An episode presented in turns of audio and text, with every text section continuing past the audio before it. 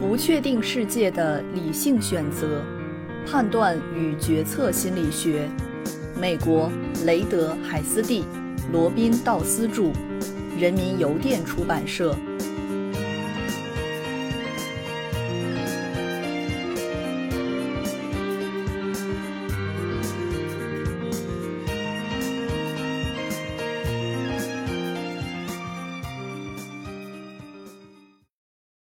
第二章第五节：过度涵盖的思维，沉没成本。假如你和一位朋友买了几张打折的滑雪票，租了滑雪板，然后开车到了度假的地方，此时你才发现滑雪场的条件极为恶劣，天气非常寒冷，路面上结了一层冰，而且由于风太大，仅有的几部升降电梯也停止运行了。另外，你和你的朋友，不管在身体上还是心理上，都感觉极度不适。你对这一情景做了一个初步的评估后，认为，与其在这里去滑雪，直接调转车头回家，或许是一个更好的选择。此时，你的朋友则认为这样做并不好，因为你们已经花钱购买了滑雪票，而这个滑雪票过期作废，而且你们租滑雪板的钱也是不能退还的。也就是说，你们俩当然可以选择在家里度假，却会浪费九十美元，而这是你们不能承受的。你对这个理由表示认同，因此你们决定留下来滑雪。但是，还可以用另外一种方式来看待这个问题：在你花费九十美元的那一刻，你口袋里的钱就已经减少了九十美元。这一事件发生在你开车去度假之前。你口袋里的钱已经减少了九十美元，这是一个事实，但它能够成为你花费一整天时间待在一个不想待的地方的充分理由吗？当然，你可能仍然觉得开车回家将会浪费九十美元，应该减以防愧。实际上，你的体重稍微有一些超重，可能也是因为这样的原因。一旦你花钱购买了食物，你就会强迫自己把它吃完，以避免浪费，而这种想法所导致的后果就是用餐的乐趣将会大打折扣，并且你会变得越来越胖。已经花费的九十美元在学术上可以定义为沉没成本。从理性的角度出发，沉没成本不应该影响我们未来的决策。试想一下，现在你正站在滑雪场的停车处徘徊。考虑到底要不要使用手中的滑雪票。如果我们画一个决策树状图来描述上述情境的话，我们就会发现那九十美元根本没有出现在你的决策困境中。当我们把不可挽回的花费和当下的投资等同起来，并以此为据采取行动的时候，我们实际上是在关注沉没成本。上述图解告诉我们在决策的节点上。唯一可用的选择就是你认为更有价值的选择，即调转车头回家。这个选择也可以使你避免前面提及的矛盾。关注沉没成本是非理性的。人们会关注沉没成本，正如下面的例子所示。终于，那一天还是到来了。你应该更有逻辑的、更实际的思考。已经花费了如此之多的金钱，有如此之多的军队已经聚集在了这里，这么多人度过了这么多艰难的岁月，如果不教训一下别人的话，也太说不过去了。罗比·菲尔顿警长在一九九一年一月十六日第一次海湾战争爆发时如是说：“那些支持美国继续卷入一九六零年代越南战争以及最近的伊拉克战争的人。”非常普遍的一种说辞是：“我们的孩子不能白白的死去。”完成田纳西汤比格比水道工程才不会浪费纳税人的钱。在开发的晚期终止该工程，对已经投入的资金来说是一种严重的浪费。一九八一年十一月四日，参议员詹姆斯·萨瑟在为这条人造水道工程争取未来投资时如是说。然而，如果完成这个工程，其带来的价值还不如尚需投入的资金。我已经在协和式客机上投入了这么多钱，现在放弃它，我无法接受。我们可以单从表面价值上来看待上述争辩，很牵强地去为这些决策寻找一些理由。我们已经为战争投入了大量的资源，因此不管现在处境如何，我们都不能停止它。显然，这些理由都是非理性的。人们认为已经丧失的生命和金钱不能白费，却很少关注选择带来的未来后果。如果构建一个决策树的话，这一切将看得很清楚，从左到右依次是现在和未来。而这也是避免过多关注沉没成本的最好方法。关注沉没成本违背了理性决策的首要原则。决策应仅仅基于未来的后果而做出。需要指出的是，我们这里虽然说上述发言者的观点是非理性的，但实际情况可能并非如此。他们的观点也有可能是理性的。或者是由一些不可告人的因素驱动的，比如那些士兵是在海湾战争爆发的当天招募的，他们早已将生死置之度外。为什么不为此找一个符合逻辑且切实可行的理由呢？而那个参议员可能正在提议为其所在的州追加联邦政府投资，而这会为他的选民提供就业的机会和其他好处。尽管如此。对于上述这些理由，如果说话者本人都不能接受其正当性的话，期望其他人能够理解就更加困难了。在这里，我们想要表达的一个关键点就是，从描述性角度和心理学角度来看，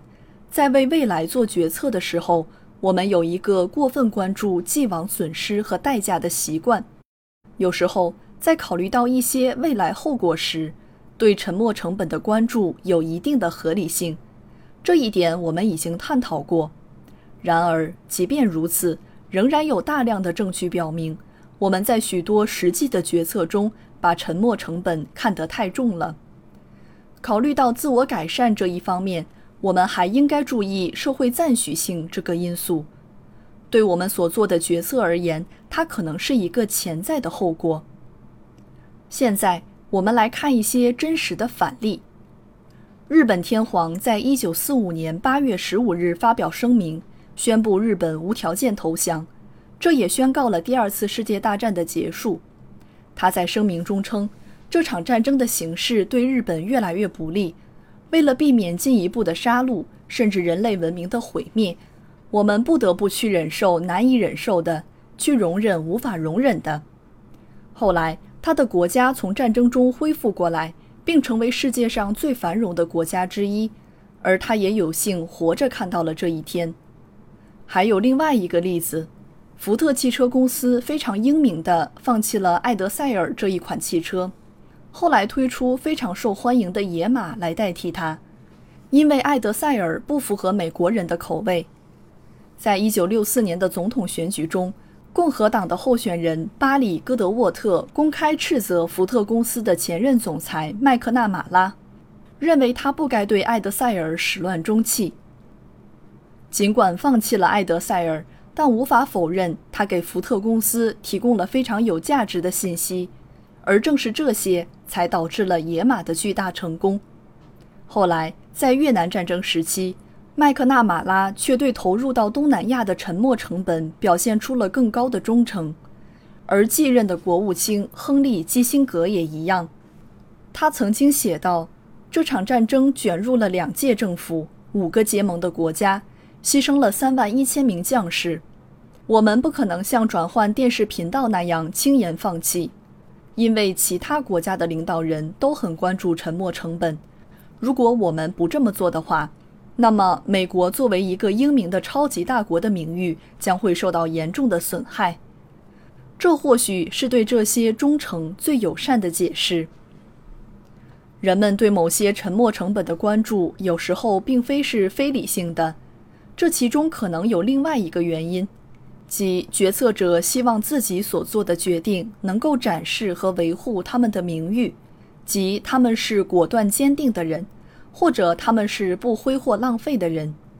举例来说，那些给自己点了过量食物的人，可能会被贴上对自己的饭量心里没数或者挥霍浪费这样的标签。于是，这些决策者就会想方设法去保护他们未来的名誉，即他们是有道德观念的个体，或者他们是一个好的决策者。如果放弃沉没成本确实会对你未来的名誉产生消极的影响，那么不放弃它或许真的是一个明智的选择。放弃艾德塞尔的人可能会因为做出了一个懦弱的决定而遭人取笑，而且将来可能会在该组织中失去影响力和实权。而对于那个已经花费了九十美元却要中途放弃的滑雪者来说，他可能不仅仅会被视为一个浪费金钱的人，而且可能会被人看成一个糊涂愚蠢的人，并因此失去朋友的尊敬。在我们考虑要不要放弃某一特定的行动方案时，名誉的损失也是我们不得不考虑的因素。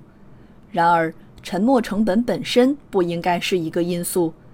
只是因为其他人相信沉没成本重要。那些放弃它的人才会被视为有悖常理。在人们试图解释人类以及非人类物种的父母投资行为时，这一说法的奥妙便显现出来了。关于这一话题，有一篇里程碑式且现在仍存在争议的文章。在这篇文章中，人类学家 Robert Travers 对父母投资行为的定义是。父母对某一个体后代的任何投资，增大了后代存活的机会，其代价就是削弱了父母对其他后代投资的能力。Travis 用父母投资的概念来解释各种各样的现象，比如雄性和雌性的不同死亡率、乱交、配偶竞争以及养育策略。雄性比雌性更可能遗弃他们的后代和配偶。Travis 对这一倾向的最初解释体现了一种真实的沉没成本谬误。在任何时间点上的个体，如果其积累投资被配偶超过，那么理论上他会面临着遗弃家庭的诱惑，特别是当两者的投资悬殊比较大的时候。在这一诱惑下，遗弃行为可能会发生，因为如果没有后代被抚养长大，遗弃者的损失要比他的配偶小。也因此，配偶留下来照顾后代的愿望则要强烈的多。然而，生物学家 Richard Dawkins 和 Thomas Carlyle 后来的分析指出，配偶遗弃现象有一种更具说服力的解释：遗弃者对未来后果的敏感性，也就是说，对那些已经得到了最多父母投资的后代个体来说，他们最有可能存活下来，进而达到生殖成熟期。未来，他们所需要的父母投资也会较少。有趣的是，在非人类生物的生存决策中，目前还没有熟知的沉没成本谬误的例子。对于生存决策问题，物种需要选择适应性的，甚至是最优化的解决方案，而演化和学习为这一选择过程提供了极为有效的机制。Hal Arkes 和 Peter Anton 指出。人类对沉没成本的推理可能源自于人们对行为准则过分概括的倾向，比如“俭则不愧”。后来的研究发现，年轻人比成年人更少表现出关注沉没成本的行为，而这也为上述论断提供了进一步的证据。因为年轻人很有可能还没有把日常生活的一些诸如“简而不愧”的经验内化。正如 Arkes 和 Anton 所言。也许成年人为了他们的自身利益变得过于聪明了。我们喜欢用控制性实验作为主要的科学研究方法，这也为探寻沉没成本现象的奥妙提供了另外一条路径。如上所述，自然发生的关于沉没成本谬误的例子非常难以证明，因为经常存在一些非常微妙的未来考虑因素。而他们可能解释为什么一个理性决策者会表现出沉没成本谬误，而实验法允许我们创设出一些特定的情境，在这些情境中，其他因素可以被排除掉。Hal Arkes 和 Catherine Blomer 曾经在俄亥俄州州立大学做过这样一个实验，他们向人们出售该剧院的三种不同季票，经过事先的安排，随机抽取了三分之一的顾客，向他们出售的是面值十五元的全价票。另外三分之一的顾客买的是同样的票，但是只收取十三美元。最后还有三分之一的顾客只需花费八美元。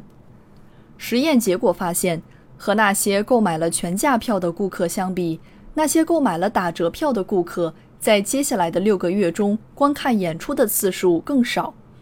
那些为季票沉没了更多钱的顾客有更强烈的动机去使用它。这个实验很好的排除了自然情境中那些含糊不清的解释，尽管那些自然发生的例子同样重要。最后，我们以实际应用为导向来做个总结：放弃沉没成本之后所带来的社会问题，可以通过某种类型的概念框架得到改善。这个框架应包含以下内容：向他人阐明自己并非放弃一个项目或一份事业。而是非常明智地拒绝发生赔了夫人又折兵这样的事情。理性的讲，这正是放弃沉没成本所包含的内容，譬如终结一个项目或一份事业。另外，运用这样一种说法能够增强说话者的可信度，这也为说话者免去了一些麻烦，比如向别人解释关注沉没成本的不合理性。这种于事无补的框架将倾听者的注意转移到当下，并通过组织一些语言来说明放弃沉没成本实际上是在避免一个确定的损失。相比之下，关注沉没成本实际上是把注意放在了过去。这时候如果不放弃的话，实际上将接受一个确定的损失。那些放弃了沉没成本的人，因其理性的行为而从中获益。而且，如果你能让别人把注意焦点放在当下，你还能得到别人的赞美。你难道忘了吗？肯尼迪总统正是在放弃了猪湾入侵之后，其受欢迎程度才到达了顶峰。